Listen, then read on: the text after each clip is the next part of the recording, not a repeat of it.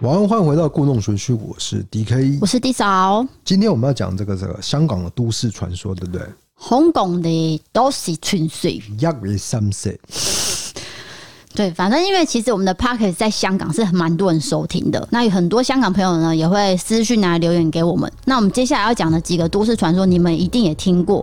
那如果你们觉得不对，或是有其他版本，就欢迎到 First Story 对这一集留言，然后告知我们哪里需要修正。是的，多贼多贼哦。然后我们第一个故事传说是要讲有关什么呢？油麻地站女子落鬼事件，油麻地站女子落鬼事件，因为油麻地站它是个地下化的车站。那在一九八一年十一月十日这一天，它发生了一件离奇的事故。有一名谢姓司机，他在下午一点半的时候，他开着一辆由中环开往观塘的列车，他抵达油麻地站的时候，突然发现有一名年约十七岁、身穿白色制服的女学生，就这样竟然突然间跳轨。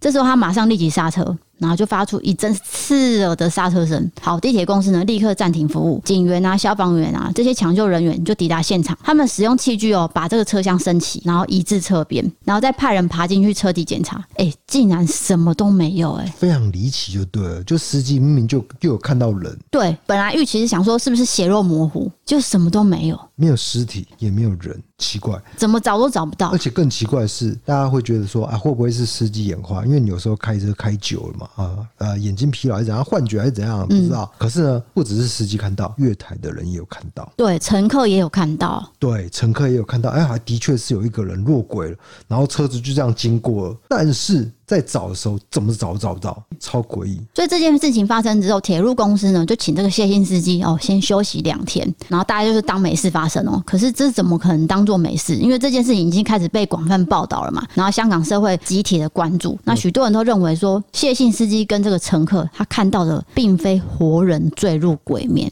而是灵体现身，也就是灵异现象集体撞邪。是，而且我跟大家说，如果你去 Google 搜寻油麻地站落轨事件，你还可以看到当时的报道，都还有留存。是不是有画面啊？对，就是报纸的那个照片都有在，是不是那个幽灵嘛？哎，对，可是我们去查油麻地站，那个时候发事件发生的时候是刚开幕的时候，嗯，也就是说，他从来都没有碾压过人的事件，那又何来的灵体之说呢？应该是说，这个施工期间，他有二十二名工人遇到意外死亡，可是都是男性，并没有女性。可是实际看到的是女性，还有月台人也看到说是女生、女学生，所以这点就说不通了。然后又刚开通车嘛，又没有人死过，怎么会有灵体呢？这个很奇怪。所以第二个解释就是说集体撞邪，不是集体撞邪，就是集体看到一件不存在的事物，群体证实错误哦，，群体证词错误，这个对学理上来说是这样。可是群体证词错误这个东西呢，就你可以套用在任何解释上面啊。嗯，就是说啊，你只要看到一个很稀奇古怪的事情，比如说 ET 好了，很多 ET，大家那个学者就会灌说啊，这个是群体政治错误，这个我觉得说不过去啊。就是把每件事情都用这个来做对对对对对对，结论就对了。对你懂我意思，嗯，等于是没有解释到啊，为什么大家会群体政治错误？原因是什么还是不知道。对啊，对，好，再来最后一个可能性，就是说真的有一个白色衣服的女子。掉下去了。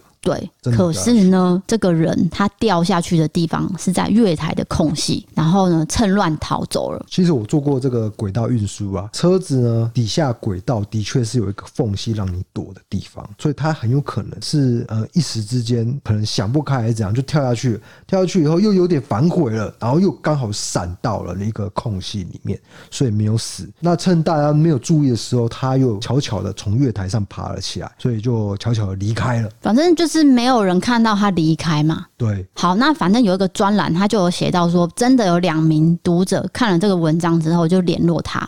这个作家叫冯熙乾，他就特别强调三件事情，就是第一，消息人士并非来路不明的网友；第二，这两人都认识跳轨主角本人；第三，他们各自都可以讲述自己所知道的故事，而且两人所言完全一致。所以这个跳轨的人确有其人，那他也的确是闪过，然后就悄悄离开了，这是最有可能的科学上的解释。他说这个女子是二十二岁，那现在算起来的话就是六十一岁。那当年她是患了躁郁症，严重的时候呢，常常会有一道声音怒骂她，其实那就是幻听了啦，哇，幻听根本就是那个叫什么躁郁啊。精神分裂，对精神分裂不是有幻听吗？所以他说他在当时在等车的时候，他就听到一个极度愤怒的声音，跟他说：“死去吧！”叫他跳下去就对了，对，结果所以他就真的跳下去了。可是就是趴在这个轨道的死角，所以幸运生还，然后再爬回月台。所以就造就这个油麻地站的都市传说了。但是其实这个东西哦，不只是香港有出现过，印度、日本也有出现过，就是落轨以后还生还，然后就悄悄的从月台上爬上来。其实不是第一次发生了，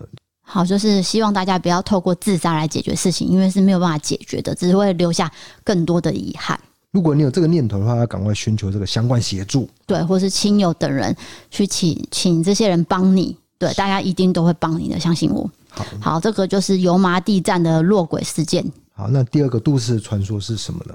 九广铁路公司灵异广告，这是一个一九九二年九广铁路公司它推出了一个电视广告，内容是一群小孩排成一列，然后在森林呢扮演火车，这样意思就是说，哦，民众对铁路的童年美好印象会由九广铁路公司持续发扬光大。可是想不到，这广告一播就开始流传说这个广告里面，诶、有点可怕，哪里可怕？三个，第一个他说第三个小朋友面无血色，而且嘴角流血。第二个是说队伍里面出现了一个女孩。第三个是说广告里面的小孩不是失踪就是死于非命。哦，就是会流传这样子一个传说，广告的形象拍的应该是不怎么好了，就是给人家这么可怕的印象了。你知道为什么吗？因为它搭配的那个音乐是有点阴森的，哦，并不是说欢乐的气氛的音乐。是所以会导致说有一些人会去呃联想更多嘛，做一个恐怖的联想就对对了。对对，所以这个都市传说就越传越火热，然后各种版本呢也不断的进化。那最后这个九广铁路公司，它有跳出来做澄清吗？有完全辟谣说这件事情是完全没有发生的，以上三点都没有。对，就是他们就是找普通的九个小朋友出来演而已，对根本没有任何什么失踪啊什么的对，奇怪现象就，没有。任何人死亡、失踪，也没有什么嘴角流血都没有，这些都没有真实性。对可是呢，因为这件事已经传开了嘛，根本没办法阻止这个都市传说继续流传啊。对啊，我记得你在 Google 搜寻什么九广铁路什么广告，好像会看到这则我们在嗯讲这个东西。对，如果你有兴趣，可以去搜寻看看。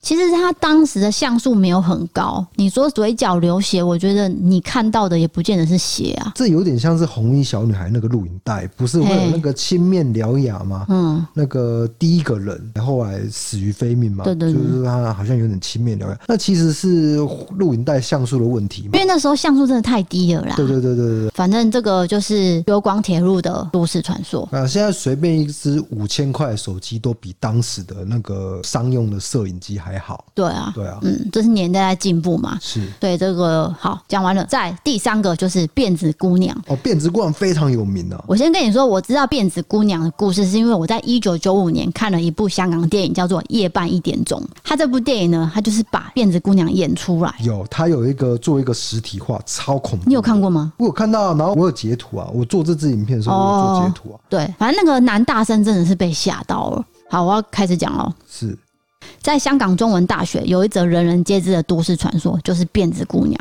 她传说是说，有一名男性在校园某条路上这样走着走着走着走着，他经过看到一位诶梳着麻花辫的姑娘。然后背对着她，可是在哭嗯。他就问这个女孩说：“诶，你为什么要哭？”这女生就说：“因为没有人愿意跟我说话。”然后这男生就说：“那你转过头来啊，我跟你说话。”结果呢，他转过头来，他的脸就是辫子。可是因为我们用声音去传播，可能大家没有那个画面。大家可以去点资讯栏，我们有做过这支影片。哎、这怎么讲？是要怎么形容？就是它的后面跟前面是长一样的哦对啦，对对对对对对就对，是都是头发、欸，都是头发，然后都对都是一条很大条的麻花辫。对。然后这个传说是怎么来的呢？因为那个香港中文大学，对不对？对。你去查 Google 这个地图，就发现香港中文大学它旁边是一条铁路。故事就是说，好像是这个女生从火车掉下去，然后因为脸皮被撕掉了。所以变成一个辫子这样。当年是说哦，就是这个中国与香港连接的火车，就是很多人是有这个偷渡的啦。哦然后这个辫子姑娘就是也是偷渡客，可是她搭火车的时候，她就是要跳车，她跳车的时候头皮跟脸皮都被扯下来了，哦然后就成为了冤魂。她每到深夜就会去骚扰这些路过的人，所以这条铁路刚好旁边是什么？香港中文大学，嗯就变成是一个香港中文大学一个很有名的都市传说了。对，也有可能编造出这个传说的人，就是利用了地形的特性来做出这个情节设定，哎、对，我觉得有可能。就是人为的创作可能性比较高啦。对，因那为大辫子姑娘这个听起来就不会像是真的有这个东西啊。我觉得它有点像裂嘴女那种，那个形象很恐怖，让你会感到恐惧。对，那大家可以去重温《半夜一点钟》这部香港电影夜半一点钟，啊年 版。OK，袁咏仪演的啦。呃，对对对，好，这个就是辫子姑娘的都市传说。第二个，香港大学惊魂记，这个大约是在一九七零年，香港大学的医学院发生了一起骇人听闻的事件。有一位新生在迎新晚会当中，他跟同学打赌，他说如果他在停尸间内单独度过一晚，他就可以成为系花的舞伴。结果他就真的哦，自己一个人进入这个停尸间。好，隔天其他同学就回到这里找他的时候，你知道他们看到什么？他们看到这个新生竟然在啃食尸体的内脏，而且最令人恐惧的是，这个房间充满了血手印。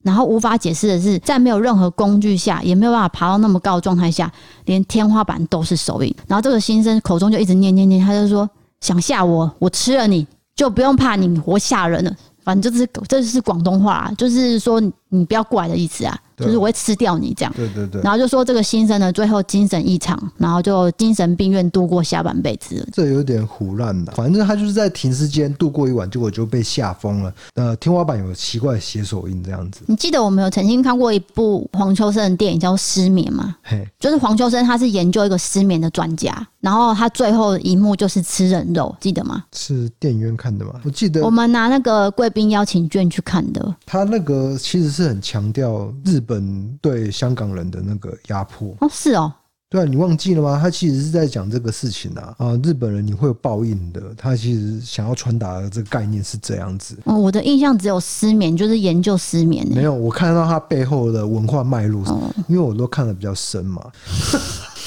我都在看黄秋生啊，这样可以吗？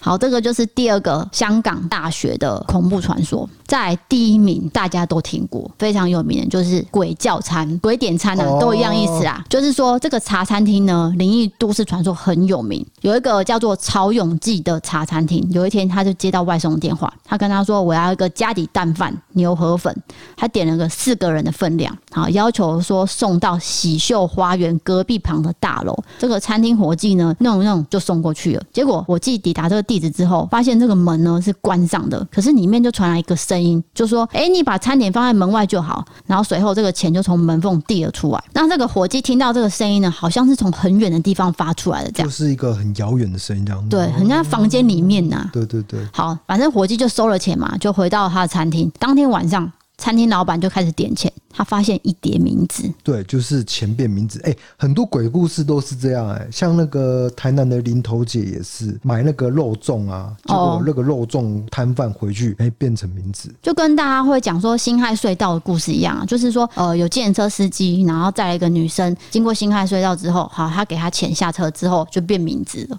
哦，这个计程车司机超多的，对啊，不只是辛亥隧道，就就各地都有，对对呃就对是对收了钱以后，结果隔天变名字。对，或者是后座就湿了，就是一滩水。哦，吓我一跳， 我以为你在讲情色不呢。是啊，就是说这个女生她变成一滩水，这个我没有听过，不是是什么啊水鬼是吗？对啦，什就么是说变水啊嗯下雨天他载了这个女生，然后他下车之后呢，他不见了，只剩一滩水。我跟你讲，计程车最有名的不是这种，是女乘客上车以后，然后就叫她载到一个地方，结果那个地方是坟墓，哦然后对啊她就消失了。对这是还是最有名的吧？对，哎、然后我们不小心岔开了。对对对，然后回到这个话题，对回到反第一正个，老板就点一点，发现名字嘛，他就骂了伙计说：“哎、你怎么去收了一点名字？”这样，隔天这个同个地方又点了外送，餐厅老板呢就跟他说：“好，你去送。”结果好一样回来点钱又是名字，对，而且这个伙计当下收的明明就是钱，嗯，可是，一到晚上，好像到隔天呢、他就是变成名字就对了。对，所以这时候茶餐厅老板呢就报警，警察就到这个地址上门一看，按门铃也没有人来应门，所以就破门而入，就发现说地上有四具遗体。那初步研判呢，就是一氧化碳意外中毒身亡，而且去世起码超过一星期了。对，他们是在打麻将啦。对啊打麻将，结果就意外死掉了。然后结果死掉以后，他们不知道自己死了，就灵魂呢还是继续去叫这个茶餐厅的这个餐点。可是恐怖的就是说，经过这个验尸官勘验，他们胃里面是真的有茶餐厅送来的食物。这当然就是不可思议的地方。这个是一个传说，一个鬼故事。你是说这个科学上来说，我是不会验信，尸官骗人哦、不是验尸观片，就是根本没有这件事情啦，从头到哦尾都是捏捏造的、虚构的。不过它的确是有很多很经典的恐怖要素在里面。我个人呢是认为这件事情是从来不会有发生过啦。他还有一个最震撼的是说，警方从茶餐厅取回的那个物证，就是那个名字上面，他除了送外卖的伙计还有老板的指纹之外，哎、真的有两名死者指纹、诶就是这些证据证明说，好像真的这四个人真的是死亡之后还继续打麻将，然后继续叫外送，然后也不知道自己死掉。太离奇了啦！这种太就是已经到了一个奇幻的那个地步的话，我就是我会没办法进去这个故事里面，我会认为是假的这样。香港它本身也拍过有关这个故事的电影，就是也去延伸了很多这个故事，就是因为这个故事实在太离奇。对我觉。得它这个剧情太经典，所以变成说我们会茶余饭后会津津有味的去讨论这件事情。那信不信就个人决定。嗯那我当然个人是不信，你哪一个信呢？您有哪一个信？有啊，我信啊，信哪一个？油麻地站啊，油麻地站一、哦一定是真的啊。你说真的有人跳下去，然后他真的有就人走上来这样嗯对，？那一定有人看到，那个不是假，而且这不是说单一案例，就其他各地都有发生过。那的确是有个空间可以闪的嘛，所以你才会误以为那个是鬼，就真的不是鬼。反正我的确是比较铁齿啦，嗯对啊我没有话讲，我是不是应该要？你讲都市传说，然后你说你没有信任何一个，我也不知道怎么跟你聊啊、没有，我是站在一个人类文 人瑞人类文化学的角度去探讨这些传说。对，可是我是把它对啊当成那个茶余饭后的话题啊。例如说，我们今天哦呃迎新晚会要讲鬼故事的时候，可能就可以拿出来讲啊，对这就是一个话题嘛。没有错。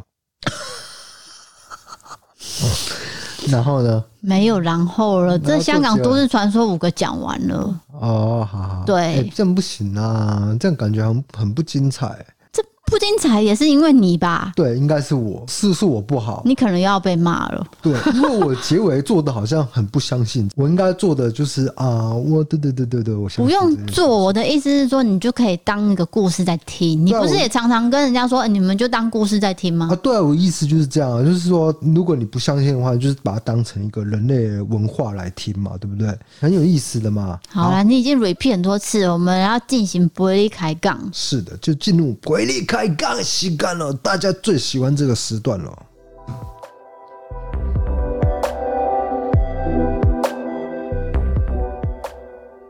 好，那我们今天不力开杠哟，不力开杠，下面呢网友投稿，是好笑的吗？还是鬼故事呢？我不想告诉你，讲了再说吧。哦，这么有神秘感，我喜欢，我就是最爱你这种神秘的调调了。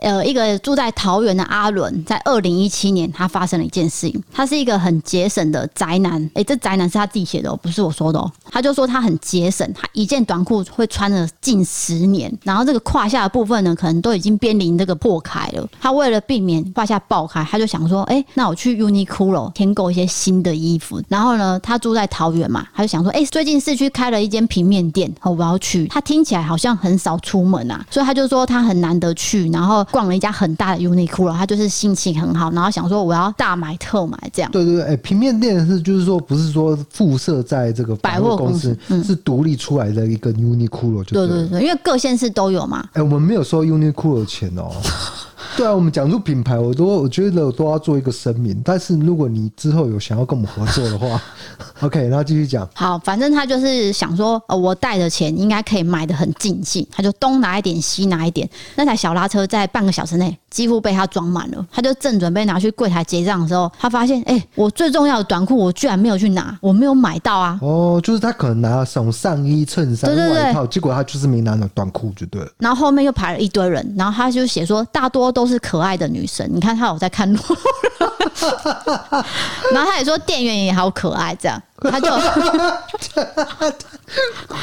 反正店员就跟他说你不要急，慢慢逛，慢慢试穿没有关系，这样好。可是呢，他就想说哦，不要造成别人的困扰，他就随便拿了两件同款不同色的短裤，快步的冲进去试衣间试穿，然后尺寸确认 OK，他就赶紧的走到柜台去结账。好，结完账他心满意足，提着大包小包这样，然后一走出店门呢，再走去停车场的时候，他就觉得诶、有一种说不出的违和感，可是他又不知道是哪里出了问题。是好，当时他买了一台新的摩托车，他就骑上去，然后脚踏上放了三大袋新衣服，他就觉得哦，好开心哦，所以那个雀跃感呢，又压过那个违和感。我下下个礼拜我要去高中同学会，林北一定是最帅的那一个，他就是在那边想一些事情嘛。好，对对后来他就开到一个有九十秒红灯的大路口，他很快察觉到说，诶，这左右邻车这些目光一直往我这边看。他当时没有想太多，他还是在想说，我的欧多巴应该是最帅的，大家在看我。对，全新的 o d o b i 对大家在注意我的 o d o b i 这样子。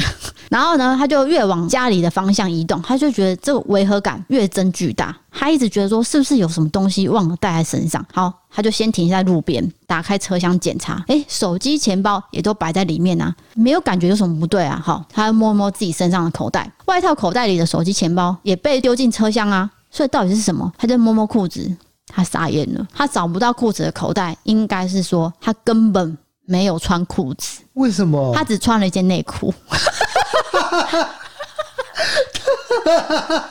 不可能啦！他试穿之后，他就没有再穿回 裤子，哦不可能啦！真的啦，他真的就写写下这来是。不是瞎掰的啊？我我觉得太扯了啦！他就说，因为那时候他急着要结账，他根本就忘记说他要，哦有可能，对啊，哦有可能，对，因为他拿了衣服嘛，对不对？他现在就立刻讲要说，赶快回去拿一件裤 子，四个穿这样子，结果就出来之后就， 他没有拿自己原本的裤子，对对对结果他这时候想说，哎、可是我内裤是黑色的啊，对男生内裤不是也都黑色的吗？只是比较短又比较紧啊，这为什么大家都要看我？他还自己在那边安慰哦，还想说啊，大家还是在看新车啦，这样好。总之呢，他就是要回去 Uniqlo 拿那个他的短裤，可是那短裤不是很旧了吗？一定， 你一定要这么执着拿回来啊吗、，还在试衣间哦，还在试衣间。啊， 所以他真的拿回来，对，然后回头的路上呢，他有几度就好想要跳进旁边的南坎溪，就这样溺死自 己了。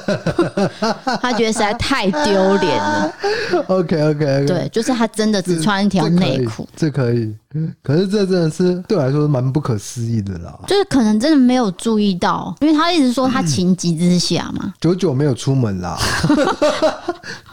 这个阿伦要多出门哦，哈。对对对，不管怎样就去散一下步也好 啊，就逛一下啊，对不对？好，接下来下一个，今天的最后一个是灵异的，哦，还蛮期待的哦。是一个新北市叫做小兰的女生，她发生在大学三年级的哦，在高雄宿舍的故事吗？ ，no 是在废墟。哦，废墟探险哦，嗯，不是探险。他说他大三的时候跟朋友一起去桥头糖厂拍 cosplay 的照片，然后因为当时的角色呢需要带那种假血浆，你知道假血浆吗？哈、到现场去拍照。好，拍完之后呢都很正常，然后就跟摄影师啊还有两个圈内朋友道别之后，他就回到台南的宿舍。那他的宿舍呢是三人房，那天晚上只有他一个人。他的床是在下铺，那因为他隔天要参加一个小论文的比赛，所以他很早就去床上睡觉了。好，大概到了深夜，他突然间觉得这个房间温度突然下降很多，很冷很冷，他就想说我要爬起来去调冷气。可是这时候他睁开双眼的时候，他看到一个人影从他的位置的地方低下头俯瞰着他。哦，嗯他当下傻了，他想要赶快爬起来，可是，一样，这时候鬼压床，床，这一定鬼压床。，对，因为我觉得人在紧张的情况下，其实也有可能鬼压床，反正就是吓到这样。对啊，有科学角度来说，因为你白天做一个拍摄动作，你可能晚上身体也很累，也有可能鬼压床。啊对科学角度来说，因为我很喜欢提出 破坏气氛的一个事啊情。你卖差啊好那你继续继续继续。那时候他就想说他是不是被鬼压床，那他就在床上闭上双眼，疯狂念佛号。过了一阵子，室内温度呢，诶，就变正常，他也能动了，他就整个吓到，马上呢爬起床，开箱大灯，他就打电话给他妈，他妈就跟他说：“你明天去问管理员说，哦，这附近有没有帮人家收金的庙啦？”然后隔天早上他就问了，好，管理员跟他说有一间庙可以收金，他就去了。他对这个事情原本是半信半疑。好，这时候庙婆她就拿出一个红布包着一个米，要帮他收金。这个米是白色的嘛？好，收金收金，收完金再打开那个布，那个米变黑色的。啊，然后那个庙婆就跟他说：“你昨天去哪里？你怎么带这么多东西回来？”然后他就想说：“啊，我我我就是去废墟拍照啊。”然后那个庙婆就说：“你要再来一次哦，不然他们全部赶不走。”嗯，就是太多了，你要再来一次才可以全部请走就对了。好，最后呢，他好不容易就把这件事情处理完，生活变正常了，他就再也不敢去废墟拍照了。哦，好，那我提出我的科学解释。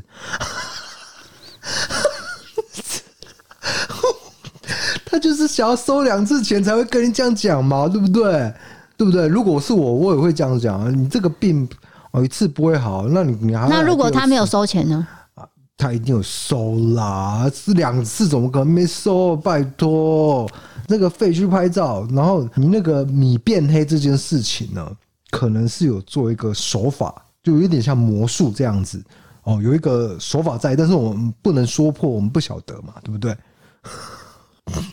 对不起，对不起，对不起，对不起好，小兰，反正我已经把你的故事诠释出来，那是 D K 的问题，但不是我那问是题。我 DK 我个人的一个想法哦。对，我我认为你有可能呃是被一个手法给收了两次钱这样子，反正他自己有被吓到，然后之后呢，也没有再去废墟拍照了。可是这我样跟你讲，他我我必须说啦，鬼压床这个是科学上可以解释，可是他看到黑影呢，我觉得没办法解释哦，对啊，对不对？他的确是看到一个黑影嘛，而且那黑影是俯视着他。对我有仔细的在听这个故事，他说有一个黑影嘛，对不对？嗯嗯，这个是诶、幻觉没办法做到的，他也许真的是。嗯，也许有灵对有灵，也许真的是遇到就是废墟的灵跟着他。对，然后他在废墟拍的时候，可能触犯了嘛，对不对？呃，传统上来说是这样子嘛，就是你做一个血浆的一个，就是吸引到一个灵体过来，嗯哦，然后就跟着你回家了，嗯，哦，对不对？我有把气氛转回来了，可以吧？因为废墟，老实说，就是你相信灵异的人，你都会知道说废墟那些阴气很重。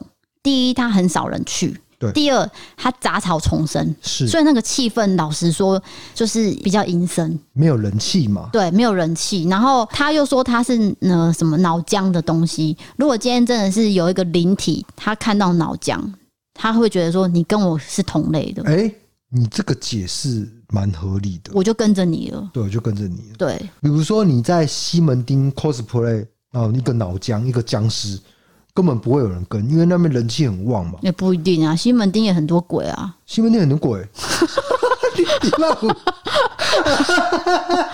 你们胡扯啊！西门町，你知不知道西门町有鬼啊某一个大楼火灾过，那也是死很多人呢、哦，那是我下次要做的主题。真的假的啊？真的啦，那边有很多不是事情啊，就你不能说人气多就是没有鬼，那是两回事。我觉得人气多就是没有鬼啊，从来没有听过人气多有鬼这件事情吧？对吧？ Hello，我们哦哦观众，你可以站在我这边 吧？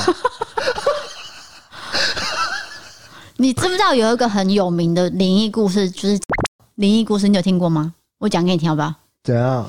就是说，就是大等家一去下，你会不会被 告啊？OK 哦吗？重来，没关系，你等一下后置自己码掉。就是说，呃，某一个知名的 KTV 开始讲，好，现在开始讲，反正某一间知名 KTV 有一是个很有名的鬼故事，是你真的没听过？我真的不知道你在讲什么。好，反正就是说大家去唱歌嘛，哦，大家就是点餐啊，点餐不是拿那个电话叫嘛？啊，对例如说我要水饺十颗啊，这样子，结果好，有人就送来，然后水饺十啊颗，哎，我要可乐啊，就送来，啊，我要什么，他就送来。突然间有一个人就发现说，哎、他不是从那门进来的，他是从厕所、欸，哎，哦，我没有听过，这很有名啊。就是飘进来那种感觉啦。不是，是他是从厕所送菜进来，所以他不是人啊。啊，可是那不然厕所是怎么煮水饺呢？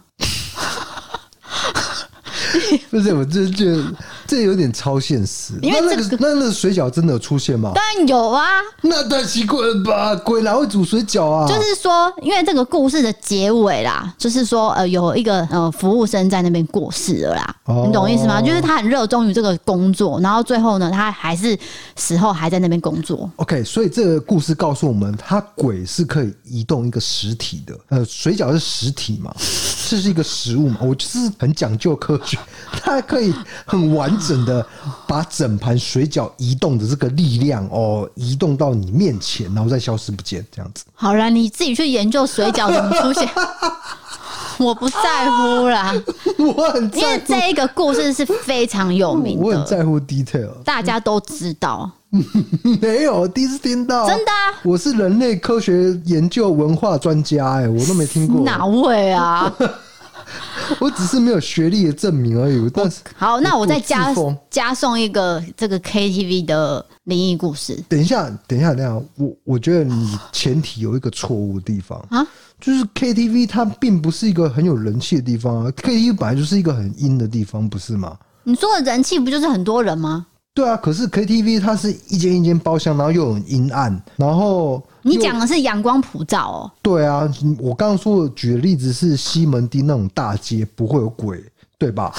可是你说的 KTV 是那种很阴暗，然后而且有很多 KTV 不是，比如说我们说 motel 好了、m 嗯 o t e l 不是有办吸毒趴然后就过世的嘛，或者是杀掉性工作者，对那种很多事情嘛，你不能说这种地方很有人气啊，它其实也是一个很阴的地方啊。嗯哼，对对对对对，啊，反正我就是多送了你一个故事啊。那你是不是要再送一个？你是不是还嗯有再讲一个？我现在讲的是我表姐真的发生的， KTV 的吗？就是在我们台南的 KTV。哦，不能讲，你不要再讲了。我们每次， 我跟你讲，这集也是你剪哦，你因为 KTV 就是在一个很有名的地方嘛，对不对？对你不能讲，然后不能讲名称哦。当初刚开的时候，因为其实他是在十几年前才把这个地方养好地。做好这个东西的，那刚开幕的时候，我表姐就去里面唱歌。那她是坐在那个靠近出外的出口的地方，这样你是说出外出口是说呃进出房间的出口啦，房间出口哎、就是左边就是门了，这样可以推出去了，这样子。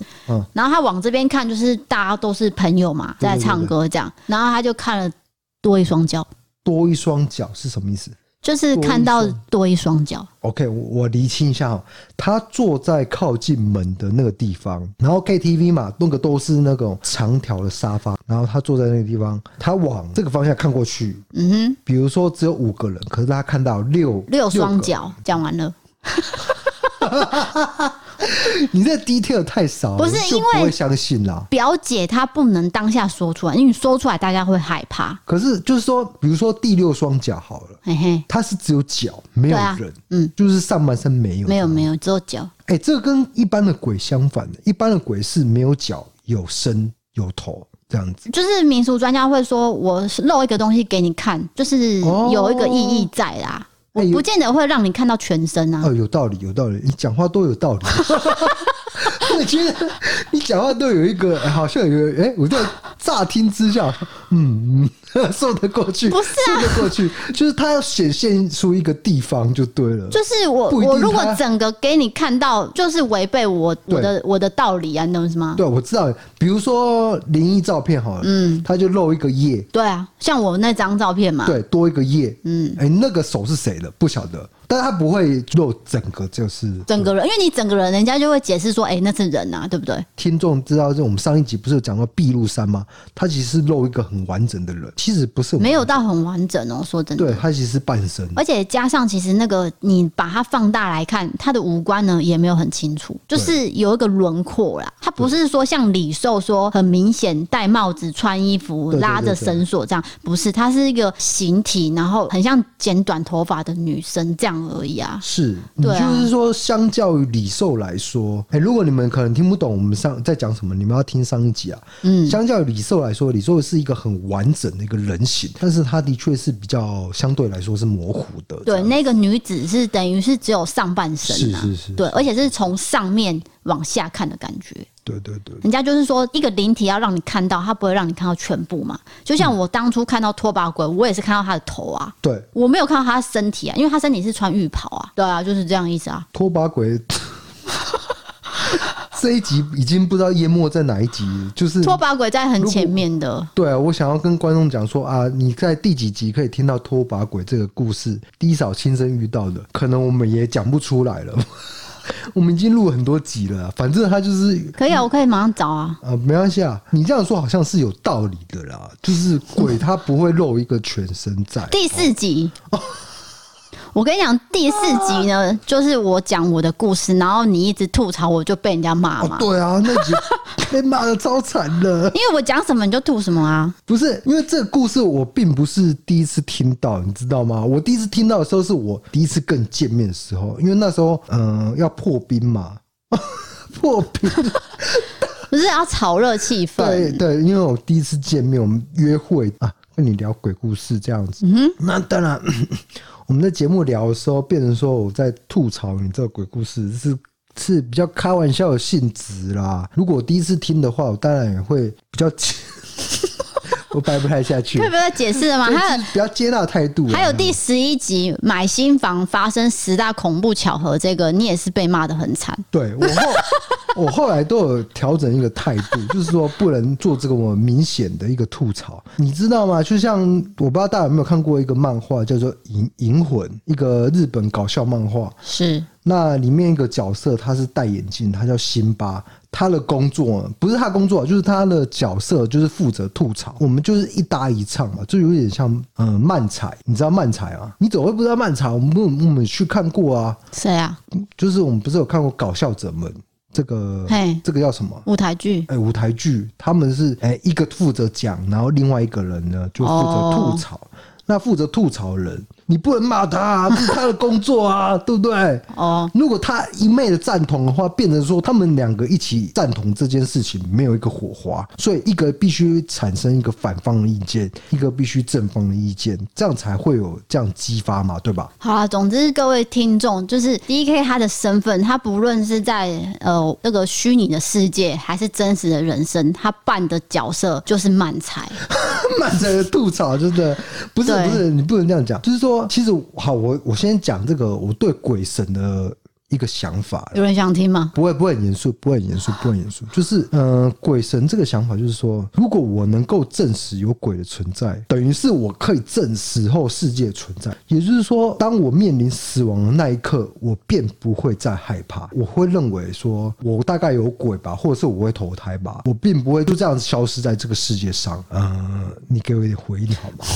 哲学上啊，我我我谈论知道一个啊哲学，可是啊，像你这种人，你就是已经打定相信有鬼了，你当然不会怀疑，你就是觉得死后我会投胎，或者死后你会变成鬼。可是我就是会抱持着怀疑的态度，我就是不知道死后世界会怎么长怎样，所以我我一直在搜寻，不是搜寻啊，就是收集啦这些鬼故事啊，网友投稿的鬼故事，我想要找些这些蛛丝马迹，到底是真的有鬼呢，还是没有鬼呢？这个是我做这个最大的原因。是，对，好，不好意思， 把这个场子搞得很那严肃没关系，你解释给大家听，大家要不要信就随便嘛，对不对？对对就是这样对，因为你的角色就是你的角色，我的角色就是我的角色，那我还是会继续讲我的鬼怪这样子。对，但是呢，我以后并不会在这个节目，我会抓好这个节目的节奏，不会说一直把你吐槽吐到体无完肤，然后 这故事没办法进行，这样子这样子是不好的。可是我表现不好，那几集都是很前面的，因为我们刚录啦，刚录的时候，你要抓一个节奏，我怎么跟我的老婆搭档，对不对？嗯，每天都睡在一起，看都看腻了，还要跟她聊这个节目。而且这些故事都是我们讲过的。可是除了网友鬼故事，就会嗯，很有新鲜感，因为我不知道你要讲什么，对啊，我们都没有事先蕊，就是我要及时的反应，对对嗯所以你才会有比较嘻嘻哈哈。对，尤其是你讲好笑的事情，嗯，哦，我们细数这些好笑的事情。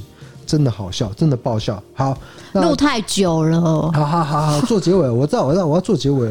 哎，我觉得就是说，你要投稿的话，赶快来投稿，拜托 啊，来投稿，来投稿，我们才有东西讲嘛，对不对？然后我们的一个年度商品呢，明年在过年后将会推出，它现在已经在制作，一样数量不是很多。那大家就会问说，你都要做了，为什么数量这么少？